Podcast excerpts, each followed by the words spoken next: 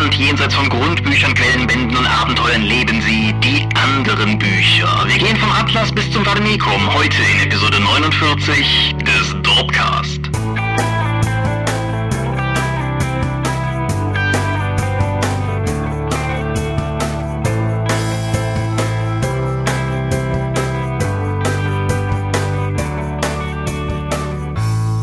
Hi und herzlich willkommen zu Episode 49 des Dorpcast. Es ist mal wieder soweit und wir sitzen hier, um über Rollenspiele zu sprechen. Und wenn ich wir sage, dann meine ich zum einen dich. Michael Skorpio-Mingers, guten Abend. Und zum anderen mich, Thomas Michalski. Hoi. Und unser Thema heute ist Bücher abseits von Regeln und Hintergrundbüchern für Rollenspiele. Genau, das ist auch eines der Themen, die sich Leute bei unserer großen Umfrage Ende letzten Jahres gewünscht haben und wir kommen dem Wunsch gerne nach und schauen mal, was wir dazu so zu sagen haben.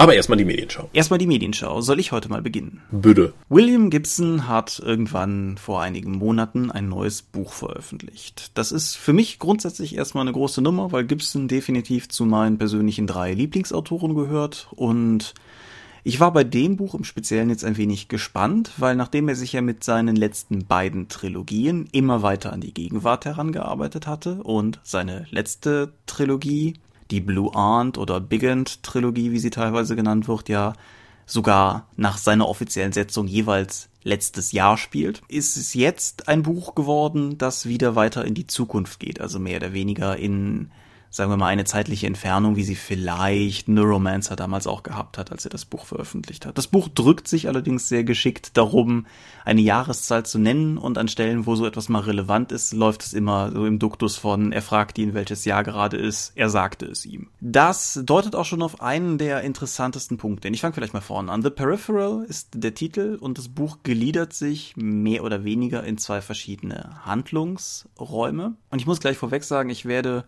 marginal in den Kontext des Buches jetzt rein spoilern. Ich verrate nichts von der Handlung, aber ich verrate vielleicht zumindest mehr als, als das Backcover verrät. Auf dem Backcover ist nämlich ein Foto von Gibson. Hm. Das Buch spielt in einer ferneren Zukunft, wo oligarchenartige, reiche Leute einen Weg gefunden haben, mittels eines in der Handlung nicht näher erläuterten Servers Zugriff zu nehmen, nicht auf einen anderen Rechner, sondern auf eine mögliche Vergangenheit.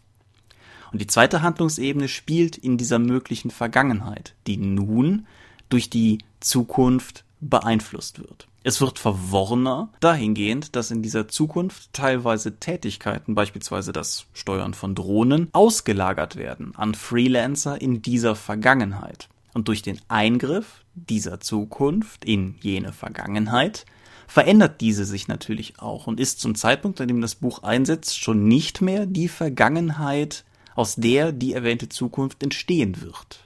Habe ich die schon verloren? Nein, aber das hast du aufgeschrieben vorher, oder? Nein. Bemerkenswert. Ja, das Buch, das klingt jetzt unglaublich verkopft und geistig, ist es aber sagen wir mal nur, nur Hintergrund. Wer Gibson mal gelesen hat, weiß, wie der Mann funktioniert. Das bedeutet, man hat vor allen Dingen drei Konstituenten. Man hat eine ein, einen Kontext, das ist das, was ich gerade umrissen habe. Dann hat man darin eine Handlung, die diesmal wieder einmal sehr noir-artig ausgefallen ist. Es gibt ein Verbrechen, es gibt Zeugen, es gibt sehr viele Leute, denen man nicht trauen kann. Es gibt Konzerneinflüsse in irgendeiner Form. Es ist nicht Cyberpunk, weil Cyberpunk ist so cool er ist, einfach auch nicht mehr zeitgemäß, nichts mehr, was sich, sagen wir mal, aus unserer Zukunft entwickeln könnte. Gibson hat mal gemeint, dass die nähere Zukunft aus diesem Buch in etwa das wäre, was sich aus dem entwickeln könnte, was am Ende von seinem Zero History, also dem letzten Teil der letzten Trilogie passiert ist, entwickeln könnte. Ja, hilft keinem weiter, der es nicht gelesen hat. Es ist eine nahe Zukunft und es ist eine sehr abstrakte, sehr verwirrende, ferne Zukunft. Und was sich darin abspielt, ist eigentlich eine sehr menschliche Geschichte von Leuten, die sich gerade so durchschlagen, von Leuten, die in Dinge hineingezogen werden, die viel größer sind als sie selbst und die sich daraus entspinnen der Handlung. Und die dritte Sache, die das Gibson-Buch für mich hat, wie die meisten Bücher von Gibson, ist eine absolut großartige Art und Weise, mit der englischen Sprache umzugehen. Ich kenne niemanden, der so schreibt wie Gibson. Und ich habe mir persönlich mittlerweile auch zur Maßgabe gesetzt, dass ich während ich einen Gibson-Roman lese, nicht selber irgendwas schreibe, also an erzählenden Texten, weil das immer zu so einer Art unterbewusstem schlechten Gibson-Pastiche wird. Er schreibt sehr dialoglastig, er schreibt sehr gute Dialoge, er schreibt sehr kurz und er schreibt sehr, wie soll ich sagen, sich sehr der Dinge bewusst, so wie in seiner letzten Trilogie sehr viel äh, Apple-Ästhetik einfach drin war, sehr viel Klavierlack, sehr viel weiße Schichten, geht er halt hier auch sehr, sehr bewusst mit Objekten und deren Aussehen um und schildert dadurch sprachlich einfach sehr gut diese eben erwähnte bodenständige Handlung in diesem völlig abgespaceden Kontext. Das ist, glaube ich, eine der abstrusesten Buchbeschreibungen, die ich jetzt in 49 Folgen jemals gebracht habe. Ich glaube, ich lasse es mal dabei sein. Du hast Fragen. Nein. Okay. Großartiges Buch, um das vielleicht mal noch klar und deutlich zu sagen. Großartiges Buch. Ich habe es unglaublich gerne gelesen. Kann es jedem nur empfehlen. Wer sich denkt, ha, wovon hat denn der jetzt gerade geredet? Es gibt in Sicherheit irgendwo Leseproben online, lest mal rein. Ich kann es rundum empfehlen. Das philosophische Konstrukt dahinter ist unglaublich faszinierend, aber gleichzeitig ist die Handlung auch einfach spannend und es macht Spaß, das Buch zu lesen. Du bist. Okay, apropos seltsamer Kram. Ich habe einen Film geguckt, Being John Malkovich. Okay, das ist seltsamer Kram. Ja, das ist ein sehr, sehr seltsamer Film, oftmals sogar grotesk. Aber ich fühlte mich gut unterhalten, wenn ich auch nicht sicher bin, alles verstanden zu haben. Also es geht darum, dass ein Puppenspieler, der gnadenlos erfolglos ist, in einer Firma anheuert, um Akten zu sortieren. Diese Firma befindet sich im 13,5. Stock. Und das ist auch nur eine halbe Etage, deswegen, weswegen alle Leute nur gebückt da durchgehen können, weil die Decken so tief hängen. Ja, und äh, auf jeden Fall, während als ihm eine Akte hinter einen Schrank fällt, merkt er, dass da ein Tunnel lang führt. Er geht in diesen Tunnel rein und merkt, und am Ende kommt er dann im Kopf von Jen Malkovich aus und sieht durch seine Augen und erlebt halt mit, was er erlebt. Das probiert er ein paar Mal aus und später merkt er dann, dass er das nicht nur miterleben kann, sondern durch seine Fähigkeiten als Puppenspieler auch noch in der Lage ist, John Malkovich zu, zu steuern. Mhm. Daraus ergibt sich dann eine, eine Liebesdreiecksbeziehung oder sogar eine, das ist alles ein bisschen komplizierter. Auf jeden Fall ist das ein total seltsamer Film den man vielleicht sehen könnte. Es hat auch viele total bekannte Darsteller, die seltsam gecastet sind dafür, die auch, ne, also du hast attraktive Darstellerinnen, die aber nicht attraktiv geschminkt sind, sondern die einfach nur wild rumlaufen. Die Dialoge sind oftmals seltsam. Wie gesagt, es ist grotesk. Es ist ein wirklich, wirklich seltsamer Film. Und ich kann nicht verstehen, wie, wie man so etwas Seltsames in so einem Organ in, in so einer Organisation wie Hollywood durchbekommt, wie die ja oftmals nur dadurch getrieben sind, möglichst das Popcorn-Kino zu perfektionieren. Dann so eine, das ist eigentlich totales Independent-Kino, aber mit vielen bekannten Leuten. Alleine das macht es schon eher abstrus. Ja. Und guckenswert. Genau, wollte gerade fragen, du, du würdest ihn empfehlen, ja?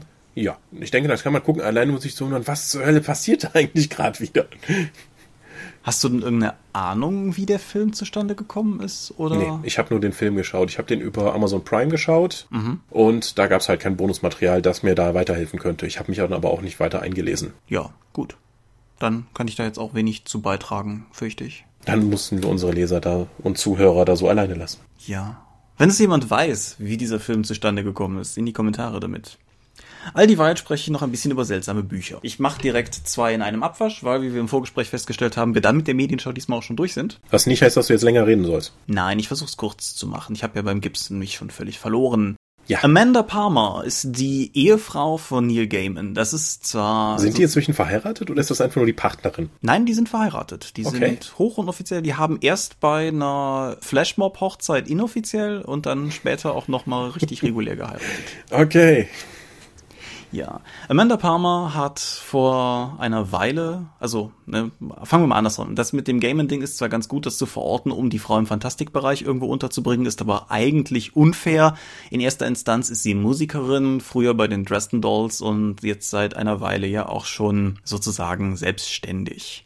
Sie hat ihr letztes Album per Crowdfunding über Kickstarter finanziert, hat eine damals horrend erscheinende Summe eingenommen, hat sich damit recht viele Anfeindungen gefallen lassen müssen, sowohl von Leuten, die der Meinung waren, prominente Leute dürften Kickstarter doch gar nicht benutzen, das wäre doch nur für Neuprojekte, und auch von anderen Musikern, die sich sozusagen verraten fühlten, weil sie sich gegen das Studiosystem gestellt hat, das halt seinerseits keinen Platz für sie sah. Und darüber hat sie einen TED Talk gehalten, den ich gerne auch unten in die Show Notes setze, und darauf wieder aufbauend hat sie ein Buch geschrieben und dann sind wir angekommen, nämlich The Art of Asking. Und das Buch ist mehrerlei. Zum einen ist es einfach eine Aufarbeitung dieser ganzen Kickstarter Geschichte. Sie schildert halt auch, wie sie das Ganze aufgezogen hat, wo sie die Schwerpunkte gesetzt hat und warum sie der Meinung ist, dass das für sie so gut funktioniert hat. Was ja möglicherweise auch für den einen oder anderen Zuhörer hier ganz interessant sein könnte, weil Kickstarter und Rollenspiel sind ja durchaus auch zwei verwobene Dinge. Dann ist das Buch aber gleichzeitig so eine Art Biografie.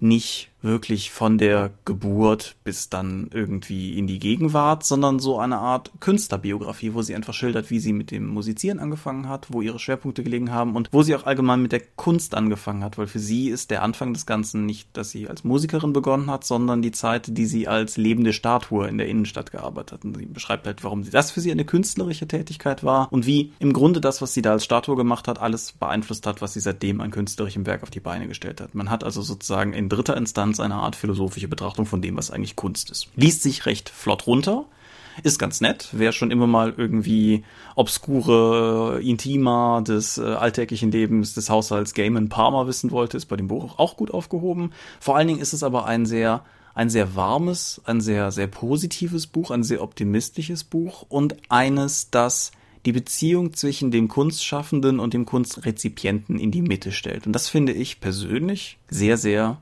gut und bemerkenswert, weil das ein etwas ist, was, wenn man halt große Verlage, große Musikpublisher oder in Rückgriff auf das, was du gerade gesagt hast, das Hollywood-System dazwischen hat, manchmal sehr schnell verloren geht. So. Wer sich für irgendetwas davon interessiert oder wer sich die TED Talk anschaut, die ich verlinke und denkt, das klingt aber spannend, dem sei das Buch auf jeden Fall ans Herz gelegt. Und dann nur noch ganz kurz, wo wir schon einmal sozusagen in dem Haushalt sind, einmal Neil Gaiman. Neil Gaiman hat schon vor einer geraumsten Weile eine Geschichte namens Instructions geschrieben, wobei Geschichte fast schon zu viel gesagt ist. Irgendwie der Backcover-Text zitiert aus dem eigentlichen Buch und es gibt einen ganz guten Eindruck, wie der ganze Text funktioniert. Da steht nämlich Touch the wooden gate in the wall you never saw before. Say please before you open the latch go through.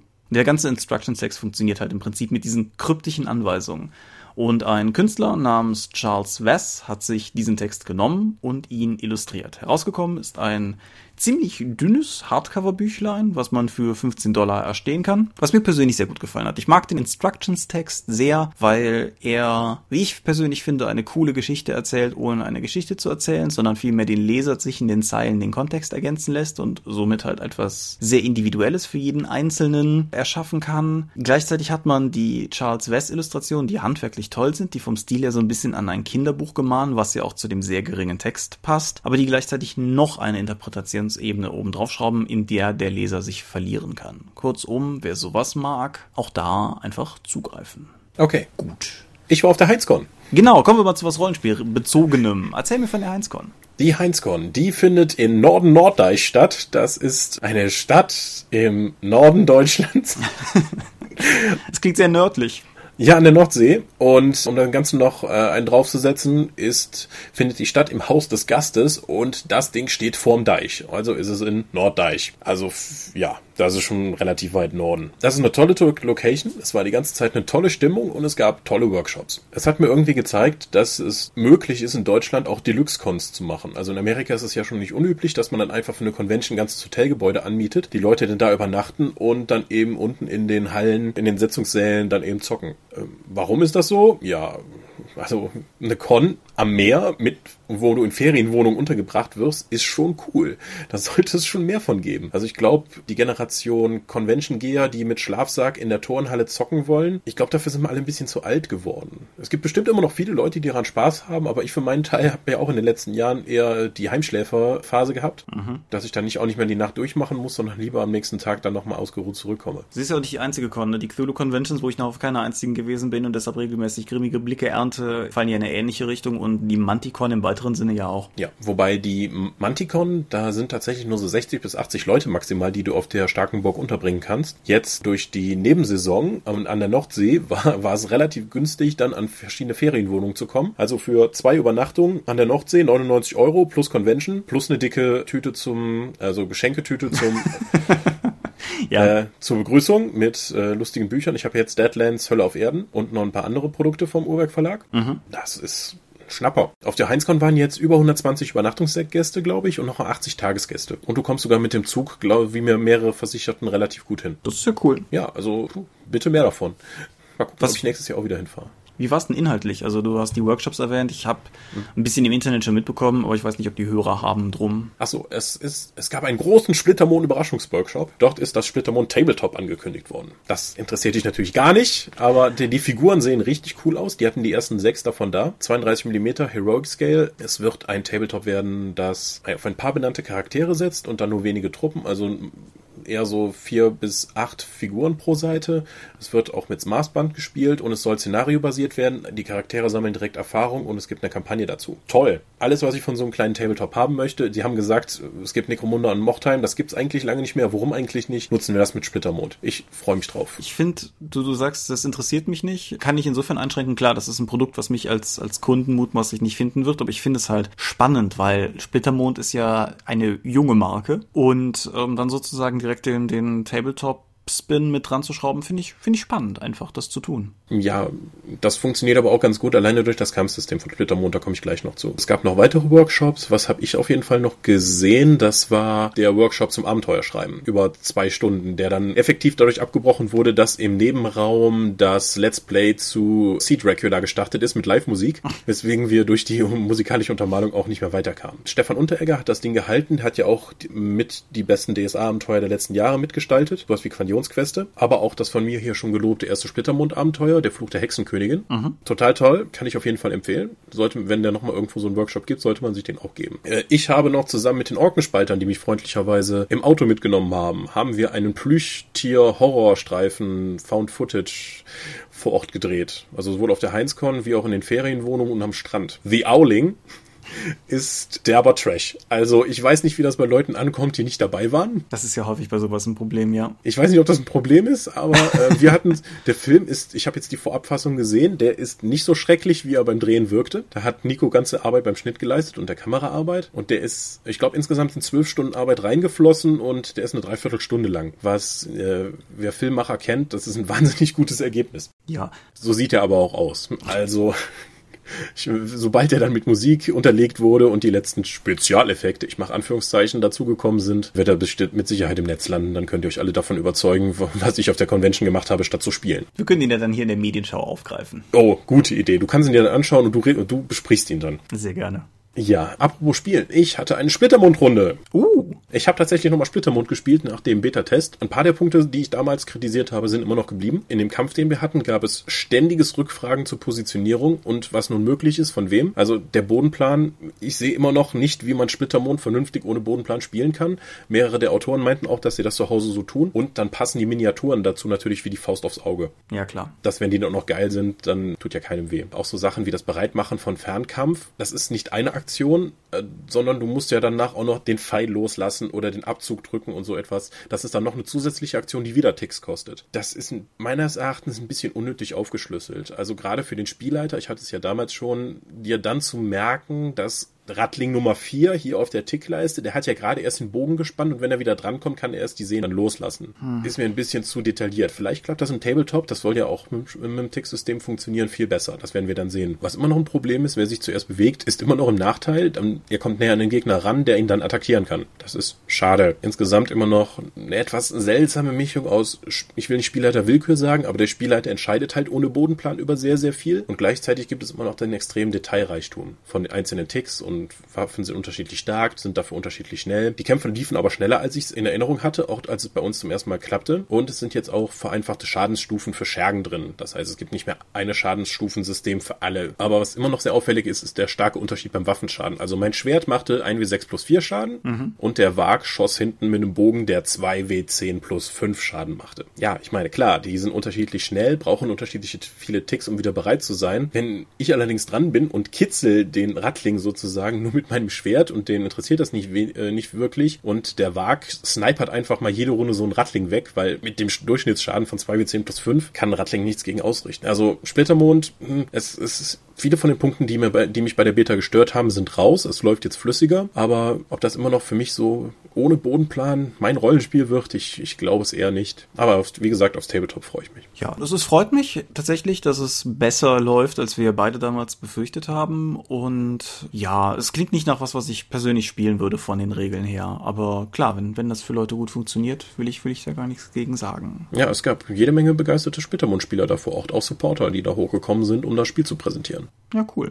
Hast du sonst irgendwas Heinz-Korniges? Gerade fällt mir nichts mehr ein, außer dass es sehr viel Sinn macht, zu Conventions Nerfguns mitzunehmen. Ja, das, da ist die Drakon ja auch durchaus immer gut im Kurs. Ja, Drakon, dauert ja nicht mehr lange. Genau, Drakon. Sind noch, wenn das Ding online geht, eine Anzahl Tage. Muss ich gerade spontan passen. 10. bis 12. April, auf jeden Fall ist das Datum. Kommen wir gleich im Sermon auch nochmal zu, aber die hm. von Condron uns mitveranstaltete Con, da schreibe ich die Tage auch nochmal was auf der Dorp zu. Oh.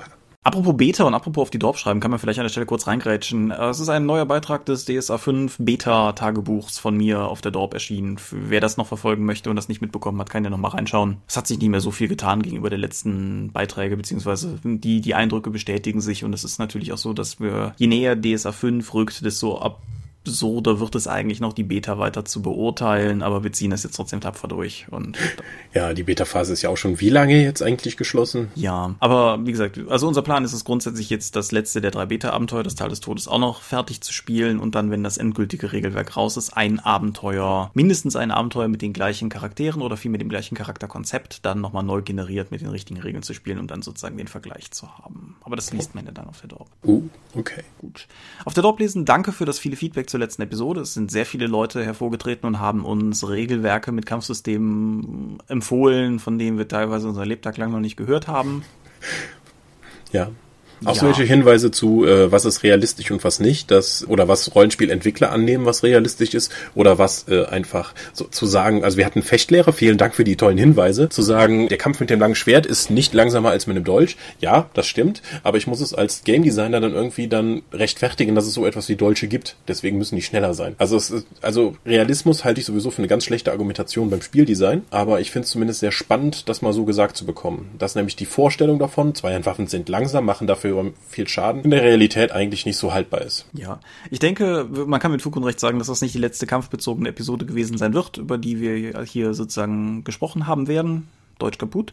Und ja, was, was den Realismusaspekt betrifft, vielleicht machen wir tatsächlich irgendwann mal eine Folge mit jemandem zusammen, der Ahnung davon hat, dass wir mal beide Seiten sozusagen erläutern können. Jemanden, der tatsächlich Ahnung vom Kampf hat und uns sagen kann, warum viele Annahmen Quatsch sind und umgekehrt wir, die wir vielleicht sagen können, warum diese Annahmen aber in Bezug auf ein Rollenspiel kein Quatsch sind. Aber das ein anderes Mal. Dann nur noch kurz ein Hinweis, der überhaupt nichts mit uns oder irgendwas zu tun hat. Alan Tudyk und Nathan Fillion Kickstartern beziehungsweise Indiegogo gerade eine Sitcom. Das hat, wie gesagt, grundsätzlich erstmal wenig mit uns zu tun. Die Serie wird Conman heißen und dreht sich um das Leben zweier Charaktere, rund um das Setting von Science Fiction und, und Genre-Conventions in den Vereinigten Staaten. Insofern schließt sich da der Kreis doch ein bisschen. Tudyk spielt den Schauspieler eines Piloten einer viel zu früh abgesetzten Science-Fiction-Serie namens Spectrum und Nathan Fillion spielt den Schauspieler eines Captains der gleichnamigen Serie. Der Unterschied ist, dass der Fillion-Charakter danach noch eine nennenswertere Film- und Fernsehkarriere gehabt hat, anders als die anderen Beteiligten.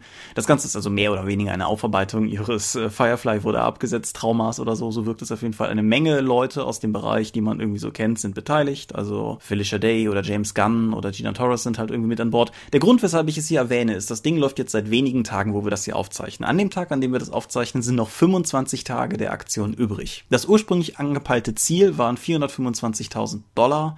Sie sind derzeit bei 458 Prozent Funding, nähern sich der 2 Millionen Marke und ja, ich bin auf jeden Fall gespannt, wohin das noch geht. Und einfach nur, weil wir das Thema Kickstarter hier immer wieder aufgreifen, weil Crowdfunding im Rollenspielbereich immer wieder relevant ist. Das dürfte, wenn, wenn sich nichts an der Rate signifikant tut, definitiv einer der, eines der Funding-Projekte sein, über das noch gesprochen werden wird, denke ich. Einfach was, was die, das Maß an Enthusiasmus und an Geld, was da reinfließt, betrifft. Drum findet ihr jetzt in den Show Notes. Ole, ole. Kommen wir zum Thema. Okay. Andere Bücher für Rollenspiele. Genau. Dann leg mal vor. Da gibt's eine ganze Menge, auch wenn ich im ersten Moment mich gefragt habe, worüber man denn da so reden können mag. Um vielleicht mal einfach so ein paar Schlagworte in den Raum zu werfen. Es gibt Lexika. DSA hat eins. Vampire, also das alte Die Maskerade damals hatte bei Feder und Schwert noch eins, das sogar bei Feder und Schwert erschienen ist und dann von White Wolf ins Englische rückübersetzt wurde. Das Buch Not? Nee, tatsächlich, das die Enzyklopädie Vampirica hieß das, glaube ich. Das Buch Aha. Not ist genauso wie die, boah, RCS-Fragmente ein White Wolf Produkt gewesen. Da gab es aber noch mehrere von, die die Magi hatten auch so ein so ein Internet. Komme ich aber gleich zu dem Okay. Slot. Karten dehnen vielleicht den Buchbegriff schon ein bisschen aus, aber Atlanten tun das nicht und da gibt es ja durchaus auch Beispiele von. Geschichtsbücher gibt es nicht in rauen Mengen, aber gibt es durchaus auch welche. Da können wir gleich, denke ich, auch nochmal über die, wie heißt das DSA-Buch? History? Historia oder Historica, ich verwechsel das immer, genauso wie die Geographia und Geographica. Ja. Ja, wie gesagt. Aber das DSA.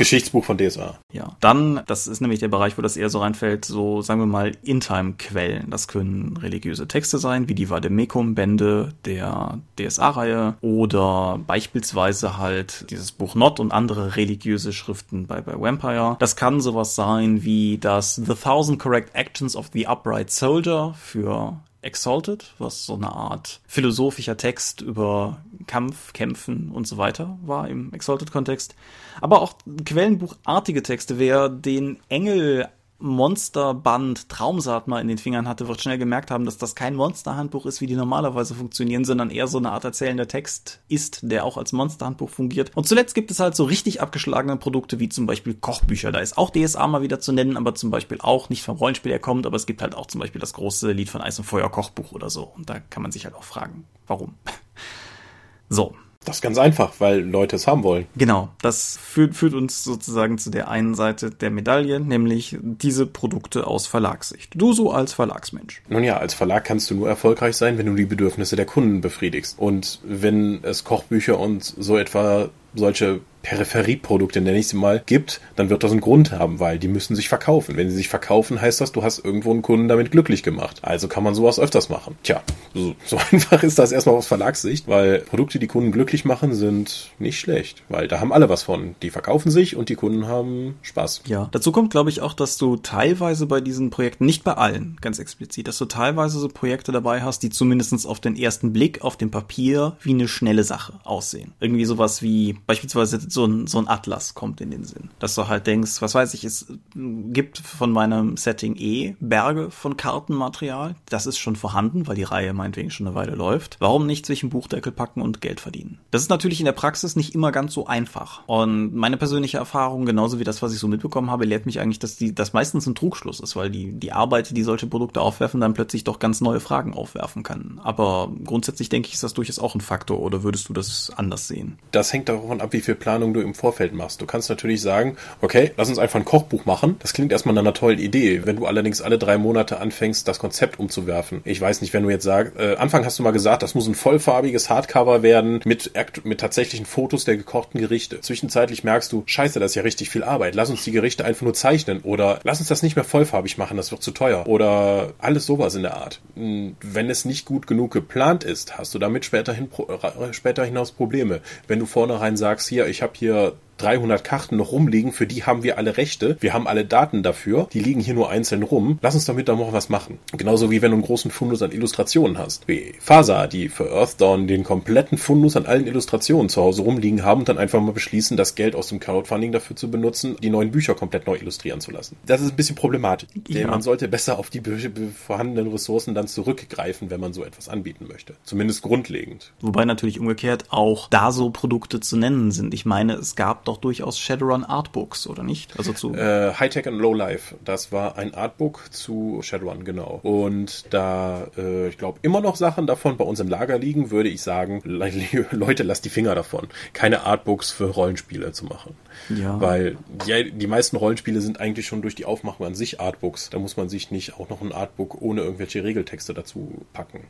Und das, der, der letzte Aspekt, den ich vielleicht aus Verlagsseite her noch irgendwie nicht, nicht uninteressant finde, ist vielleicht der Gedanke, dass du natürlich mit solchen Produkten versuchen könntest, über deine eigentlichen Grenzen hinaus sozusagen Kunden auf dich aufmerksam zu machen. Das Kochbuch wäre für mich so ein Kandidat. Also, Und tatsächlich haben wir ein, hat irgendein Buchjournal wohl ein Special über Kochbücher gehabt und auch über Fantasy-Kochbücher, gerade in dem Hype von Song and Ice and Fire und deswegen haben die uns angerufen und gefragt, ob die das auch featuren können. Das kann natürlich funktionieren. Ich glaube allerdings, dass die Wirkung darüber hinaus auf den Rest deiner Reihe maximal gering ist. Also dass du da kaum eine Transferleistung hast, weil stell dir mal vor, du kriegst von irgendjemandem ein Kochbuch zu das schwarze Auge geschenkt und kennst damit nichts und sagst dir, okay, das ist von diesem Spiel, das sie immer spielt, oder? Dann hast du vermutlich nicht sofort das Bedürfnis, bei denen in der Runde mitzuspielen, weil du plötzlich anfängst, aventurische Kokosnüsse zu braten oder was auch immer da so für, für Gerichte drinstehen. Pfannkuchen hm? oder Tzatziki, für von das köstliche Zeug der Göttin. Seufze, ja.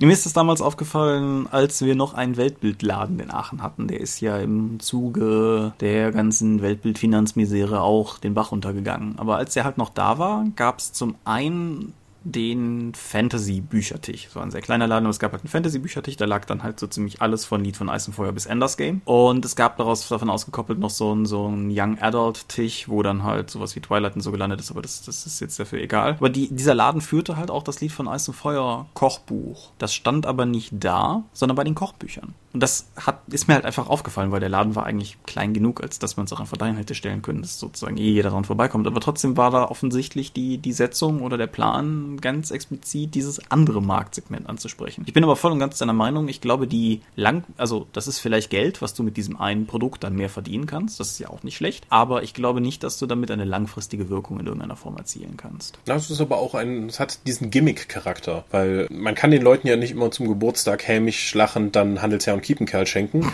sondern dann einfach auch mal jemanden aus der Runde, der weiß, von denen du weißt, dass sie DSA-affin sind oder so etwas, die aber vor allen Dingen spielen, hast du dann wenigstens noch etwas drüber hinaus, so von wegen so, hey, jetzt musst du für uns aber auch in der Next Session kochen, so, fick dich, nein, aber dann hast du zumindest das Buch irgendwo weitergereicht und das macht Sinn. Ja. So kann auch, das funktionieren. Auch vielleicht, das, das fällt mir jetzt gerade sozusagen erst auf, aber ich äh, habe vor einer Weile mit einem Kumpel gesprochen, eigentlich über was ganz anderes und der hatte halt irgendwie die Woche drauf Geburtstag und dann kamen wir auf den aventurischen Atlas zu sprechen und seine Worte waren, glaube ich, mehr oder weniger getreu. Oh, da würde ich mich aber auch sehr drüber freuen. Etwas, was ich, was ich nicht nachvollziehen kann, aber ja. Ja, aber das ist halt trotzdem keine Ahnung, also meine Spielerfahrung ist, auch mit dieser Runde und auch mit anderen Runden, Aventurien-Runden neigen dazu, durchaus sehr gerne auf die Karte zu zeigen, wo sie gerade sind. Vielleicht auch einfach nur als persönliche innere Rechtfertigung dafür, dass man diesen ganzen Hintergrundkrempel kennt. Dass man zumindest sagen kann, ah, guck mal, wir sind in der Nähe von Selem, da gibt's auch dies und jenes. Und ja, keine Ahnung, dieses, dieses Buch war, denke ich, ein gutes Geschenk. Das ist jetzt, sagen wir mal, in meinem Freundeskreis sind nicht unbedingt viele Leute, denen ich jetzt aventurische Regelwerke schenken würde. Also zumindest nicht in dem Glauben, dass die davon echt was hätten. Aber bei dem Atlas, das war eine Sache, die sofort, also davon abgesehen, dass er sich explizit gewünscht hat, das ist was, was absolut klickt, weil du musst, du musst gar nicht regelaffin oder tatsächlich affin für das Spiel sein, du musst nur affin für die Spielwelt sein und dann ist das immer noch ein cooles Geschenk. Insofern glaube ich durchaus, das gilt aber nicht nur für den Kartenkram, sondern auch zum Beispiel für die IT-Texte. Wenn jemand irgendwie einen Faxgeweihten spielt, braucht der vielleicht nicht unbedingt den, den Gebetsband irgendwie, also hier das wie heißt es denn? Lieber Liturgium. Genau, das braucht er vielleicht nicht unbedingt, aber vielleicht hat er trotzdem Bock drauf, in dem Vademecum zu lesen. Mhm. Ja, da sind ja auch nochmal äh, entsprechende Zaubersprüche drin, aber davon mal abgesehen. Karten finde ich ein ganz wichtiges Thema, weil Rollenspieler sind unfassbar kartenaffin. Also ich kenne so viele Rollenspieler, die sich einfach Karten in die Wohnung hängen, weil die hübsch sind oder mhm. nicht mal, weil die unbedingt was damit machen kannst. Das ist auch total interessant, dass du, die sind so kartenaffin, das wird als wirkliches Luxusgut, was du wirklich an die Wand hängen möchtest, empfunden. Du kannst Karten in gerollt für den doppelten Preis verkaufen, als wenn du sie faltest. Das ist die gleiche Karte, nur die ist halt gerollt, die hat dann diese, diese blöden Knickstriche nicht. Ich habe auch die Lorakis-Karte vor zwei Jahren oder so auf dem Dreieichkern, also für Splittermond gekauft, weil ich die richtig cool fand. Und ich hatte auch für andere Rollenspielsysteme, die ich nicht mal unbedingt gespielt habe, die Karten an der Wand hängen, weil ich die cool fand. Ich hatte auch eine große Karte von Mittelerde über viele Jahre im Zimmer, obwohl ich den Herr der Ringe rotz langweilig finde und wenig inspiriert, aber trotzdem war das eine tolle Karte. Das heißt, das sind tatsächlich nicht nur Gimmicks, sondern auch Sachen, die du dir auch als Nerd, selbst wenn du sagst, ich, ich, ich schäme mich ein bisschen für mein Hobby, was es ja auch bei vielen gibt, kannst du immer noch eine Karte an die Wand hängen, weil die einen großen ästhetischen Wert hat. Ja, auch gegenüber Leuten, die unnördig sind. Ja, ich meine, keine Ahnung, wer das Lied von Eis und Feuer Rollenspiel auf Deutsch spielt und die komplette Reihe hat, der hat eine riesige Karte von Westeros bei dem Einsteigerding dabei gehabt. Der Oder eine, wenn man auf der Heinzcon war, da hat man die auch in der Begrüßungstüte gehabt. Ah.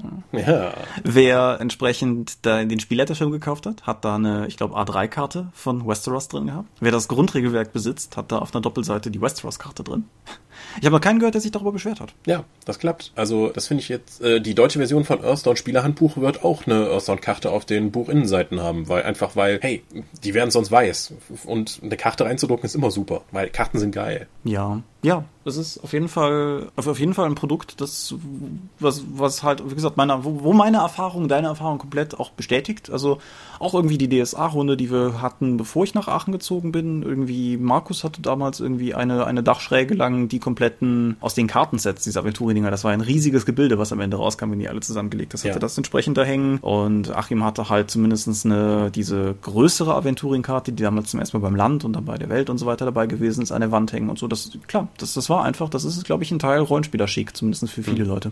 Ja, in unserer alten DSA-Runde noch zu Schul Schülerzeiten hatte auch ein Kollege in seinem Zimmer an der Decke die äh, kopierten immerhin drei Kartensets dann äh, zusammengeschnitten, damit es eine große Aventurienkarte ergab. Mhm. Also das ist so ein Ding für Rollenspieler, denke ich mal. Und deswegen gehen Karten eigentlich auch immer. Ja, gut. Aber gut, abgesehen von Karten, der gemeine Rollenspieler mag also Karten. Aber was denkst du, ist der Reiz ansonsten für, für all die eben genannten Produkte? Warum stehen Käufer da drauf? Warum Verkäufer das mögen, ist klar.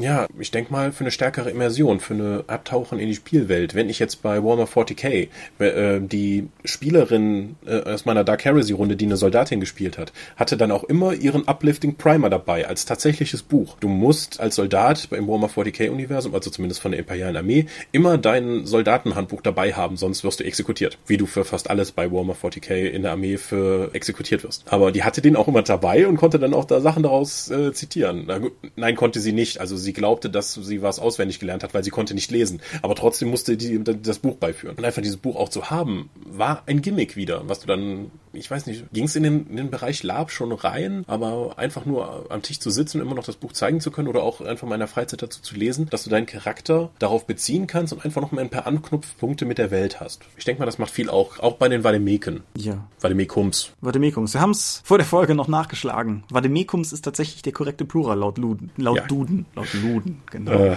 wo treibst du dich nur rum? ich glaube nicht, dass Luden eine gute Grundlage für Grammatik sind, Thomas.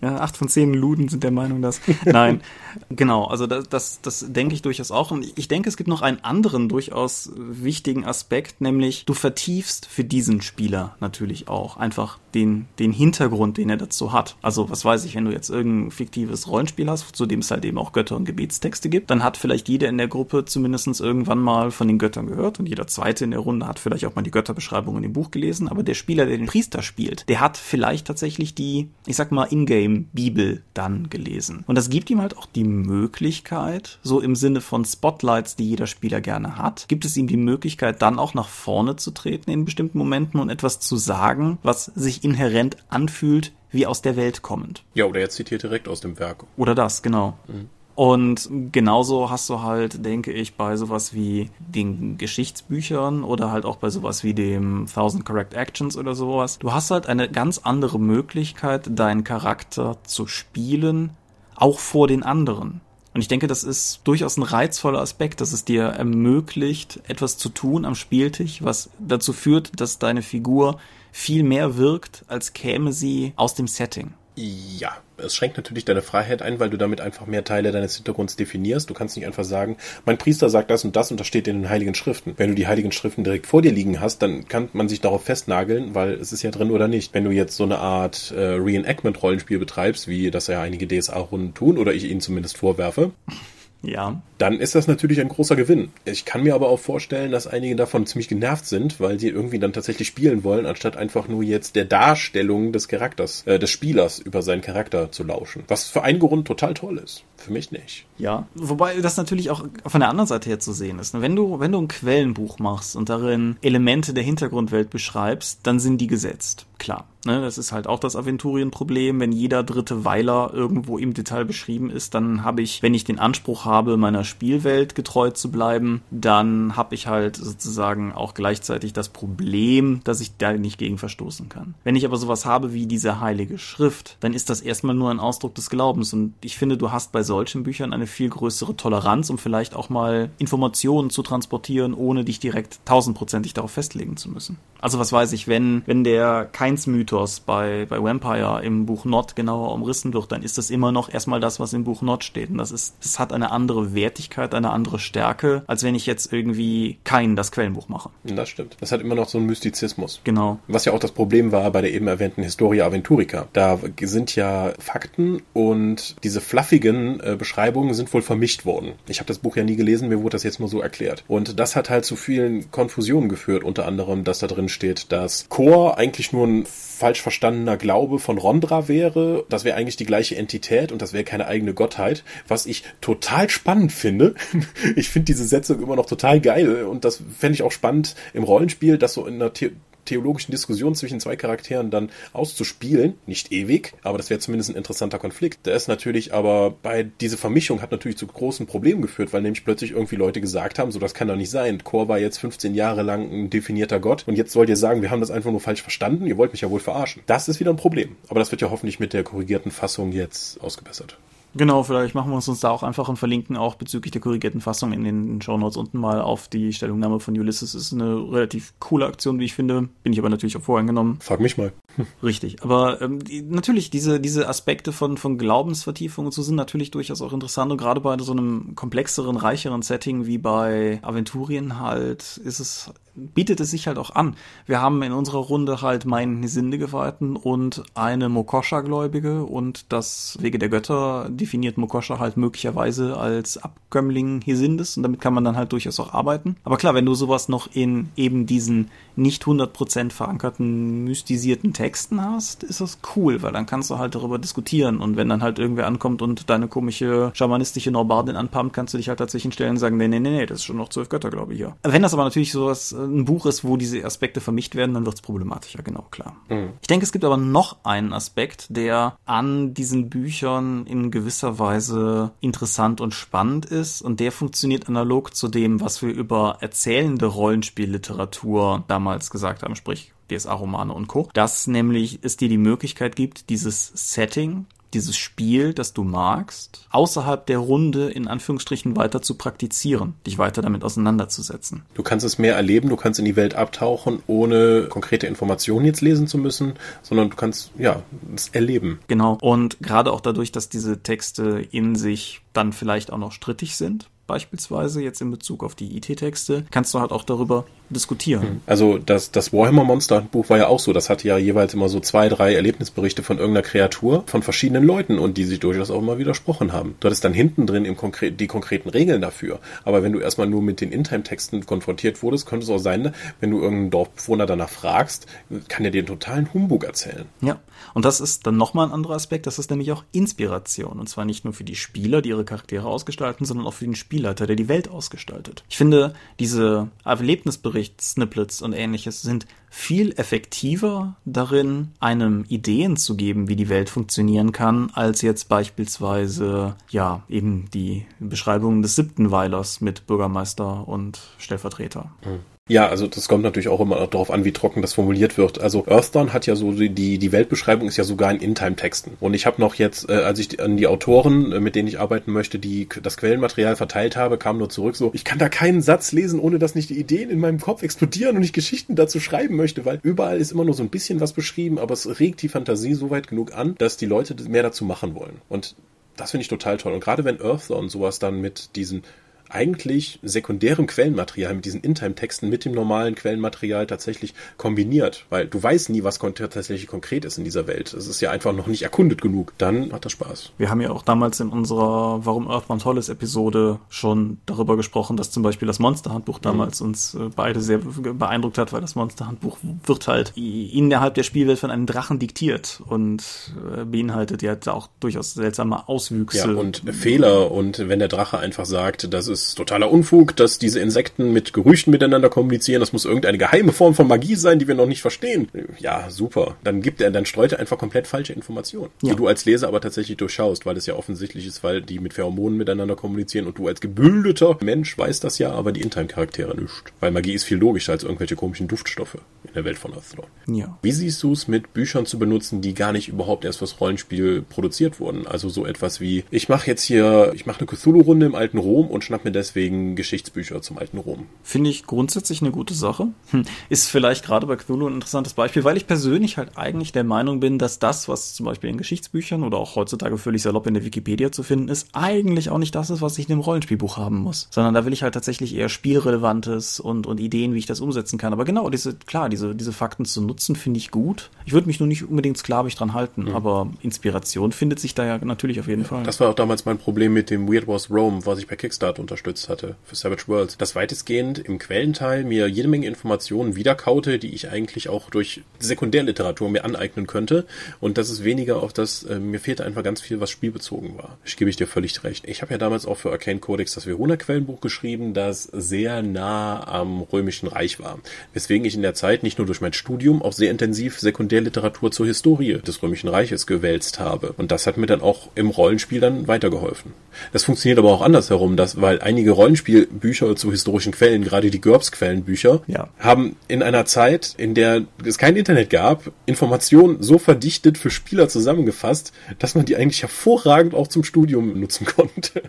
Ja, ich meine, es, es kommt halt auch immer so ein bisschen auf den zeitlichen Kontext an und ich finde halt, das ist auch durchaus ein Unterschied. Rollenspielbücher, die vor 10, 20 Jahren entstanden sind, sind in einem ganz anderen, ganz anderen Recherche-Kontext zu sehen, als jetzt Dinge, die heute erscheinen. Weil, ich sag mal einfach so, wenn ich einen Text schreibe, über irgendetwas, wo ich weiß, dass es auch schwierig ist, an die realen Quellen zu kommen. Also beispielsweise mein, mein Artikel in Cthulhu's Ruf über das historische Tanzen ist so ein Beispiel, wo halt auch einfach, den konnte ich relativ gut runterschreiben, weil ich das unterrichte. Aber ich weiß halt auch, dass es teilweise sehr schwierig ist, an den Kram ranzukommen, der da grundsätzlich drinsteht. Dann ist es ja auch okay. Aber wenn ich das, das ist natürlich immer schwer nachzuweisen, aber wenn ich als Autor sozusagen selbst eigentlich nur die Wikipedia lese und das Ganze paraphrasiere, dann muss ich mich halt schon fragen, warum ich das eigentlich gerade tue. Höchstens vielleicht im Kontext dazu bringen. Ja. Das bedeutet aber natürlich umgekehrt genau, dass du als jemand, der was für die Rollenspielrunde vorbereiten willst, vielleicht auch einfach ganz gut daran tust, außerhalb von Rollenspielbüchern zu schauen, was du vielleicht für die Runde gebrauchen kannst. Sei es für dich als Quellenbuch oder vielleicht auch als Referenzpunkt. Also, was weiß ich, wenn du, wenn du ein Cthulhu-Ding machst und das dreht sich komplett um die Texte von Byron, dann ist möglicherweise ein Band mit den Texten von Byron auch ein cooler In-Time-Gegenstand. Er ist zwar nie für das Rollenspiel verfasst worden, aber den können Leute sozusagen genauso benutzen wie die eben erwähnten Vademekums zum Beispiel, indem sie ihn halt privat lesen und darüber nachdenken, was halt im Kontext ihres Spiels durch Einflussnahme des Spielleiters mit diesen Texten gemeint sein könnte. Es gibt ja durchaus historische Dokumente in unserer Welt, die dann für Rollenspiel Bezug haben, wie das Voynich-Dokument, äh, das Voynich-Manuskript, ja. ja die ja immer wieder auch für Videospielen und Rollenspielen aufgegriffen werden, weil es einfach dieser Weird Shit ist. Also praktisch so ein Rollenspielbuch aus dem 11. Jahrhundert oder wann auch immer das geschrieben wurde, weil es voller seltsamer Pflanzen und Tiere ist, die es so nicht gibt. Das war bestimmt ein Rollenspielbuch. Wie würdest du das sagen? Da würdest du dann auch solche Sachen in einer Rollenspielrunde rausgeben? Ich weiß noch, damals in unserer FBI-Kampagne meintest du, ich leite dir mal ein Buch hier aus über Profiling, weil du einen Profiler spielst.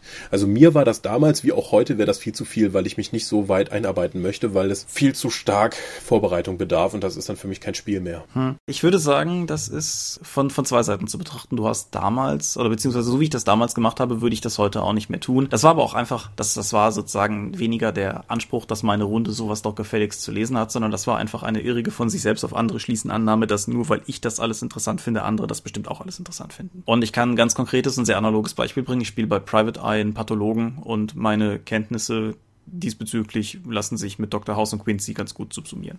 Aber wenn, wenn jetzt umgekehrt jemand Interesse zeigt, oder ich glaube, dass da tatsächlich Interesse da ist, das als Angebot zu formulieren, da sehe ich durchaus Gewinn. Wobei man dann aufpassen muss, dass man immer noch sozusagen als Spielleiter die Autorität behält. Also ganz konkretes Beispiel, irgendwie so der Serienmörder geht um und der Spielleiter hat sich überlegt, wer die Serienmorde begeht und dann stoßen die Spieler auf den Verdächtigen und der Profiler-Spieler sagt, nee, da kann das aber eigentlich nicht sein, weil hier nach Profiling Hinweisen sonst wie noch und sonst wie noch, das passt einfach nicht, weil es halt in dem Buch mal so gelesen hat. sowas geht halt nicht. Ne? Also letztendlich die höchste Autorität am Tisch muss der Spielleiter sein. Auch was weiß ich in meiner Hunter-Runde, die in Miami spielt, gibt es mittlerweile so viele Häuser mit Kellern, obwohl ich Outtime durchaus weiß, dass in Miami fast kein Haus einen Keller hat, weil das alles Schwemmgrund ist. Ne, da, da muss man halt im Zweifelsfall das Auge zudrücken und sagen. Das ist dann die Filmrealität. Genau. Wie ist das mit authentischen Werken, die dann im historischen Rollenspiel verwendet werden? Also, hört weiß ich, wenn du in den 1930ern bei Cthulhu unterwegs bist und du drückst denen dann ein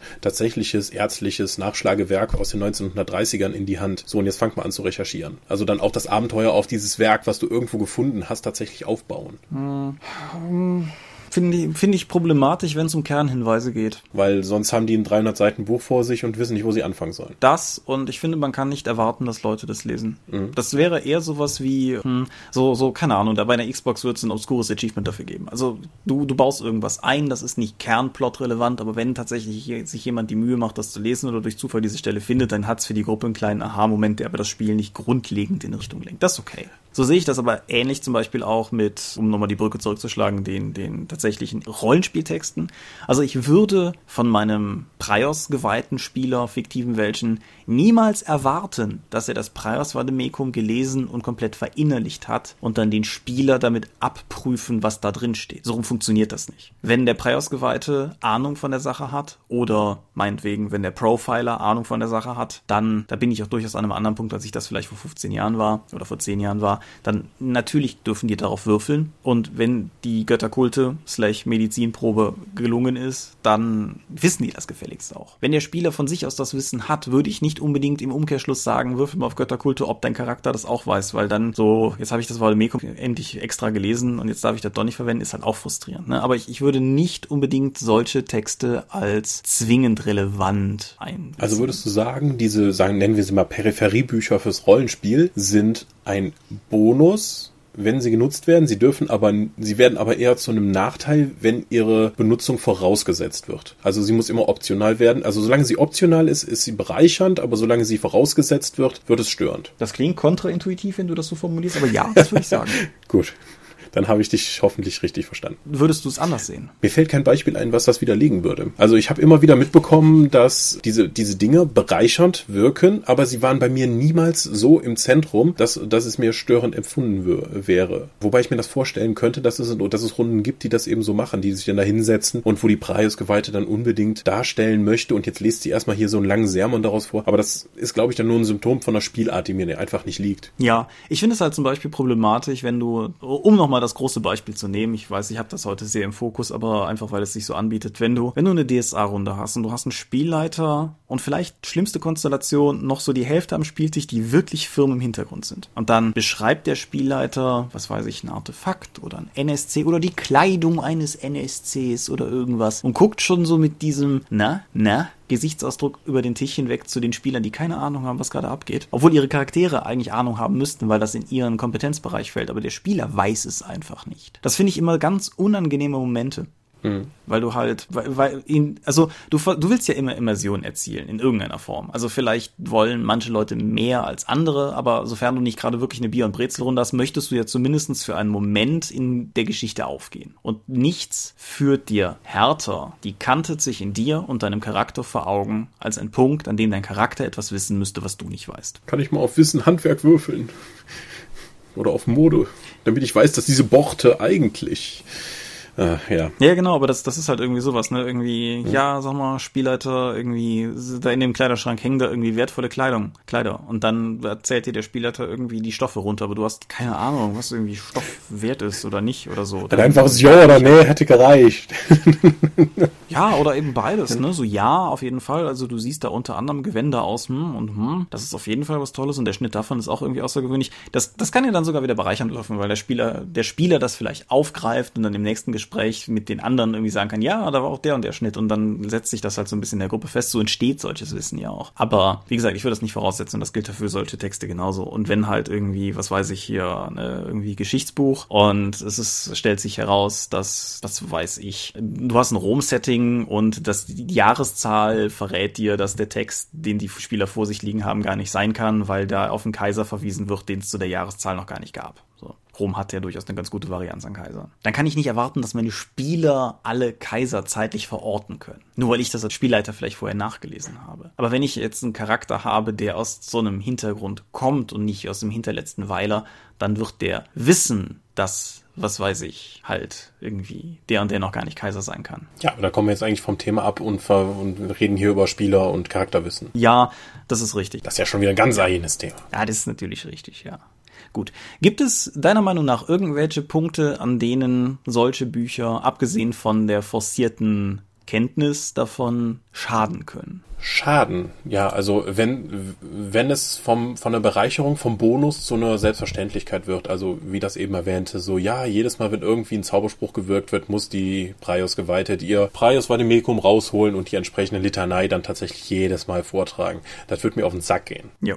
Ja. Ja, sehe ich, sehe ich durchaus ähnlich. Das wird manchmal, manchmal die, die wollen doch alle nur Gewinn machen, Keule gezückt. Wir haben es ja ganz am Anfang schon sozusagen damit beantwortet, dass wir einfach gesagt haben, Geld verdienen ist für einen Verlag eine relativ coole Sache, weil dann besteht er weiter. Ja. Aber auch ansonsten, ich, ich finde das immer so ein, so ein spannendes Argument grundsätzlich, weshalb ich das vielleicht einfach auch nochmal sozusagen erwähnen wollte, diese, das Argument der Geldmacherei, weil kein Verlag macht irgendetwas lange, wenn es nicht lukrativ ist. Und insofern, mhm. bevor halt irgendjemand sich, was weiß ich, Ganz, ganz konkretes Beispiel, das sind Bücher, aber im allerweitesten Sinne DSA-Notizbücher. Bevor sich irgendjemand darüber aufregt, dass es DSA-Notizbücher gibt, sollte er vielleicht auch einfach ins Auge fassen, dass sie sich möglicherweise dann einfach verkaufen. Und das wiederum bedeutet, dass es Leute gibt, die gerne DSA-Notizbücher haben wollen. Bevor man also die, das alles Geldschinderei-Keule zückt, sollte man vielleicht einfach überlegen, ob es nicht vielleicht einfach nur ein Produkt ist, das einen selber nicht interessiert. Ja. Gut.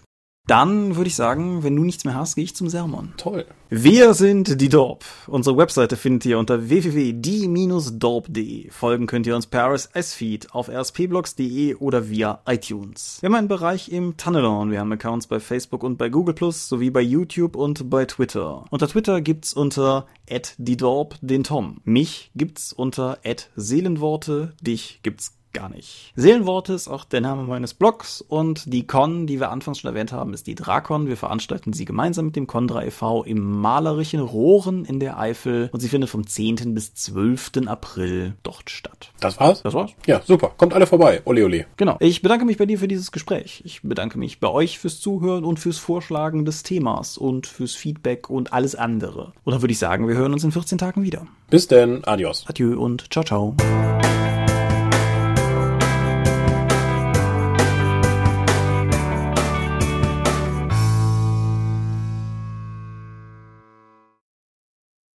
Stoppe der Aufnahme. Ich auch.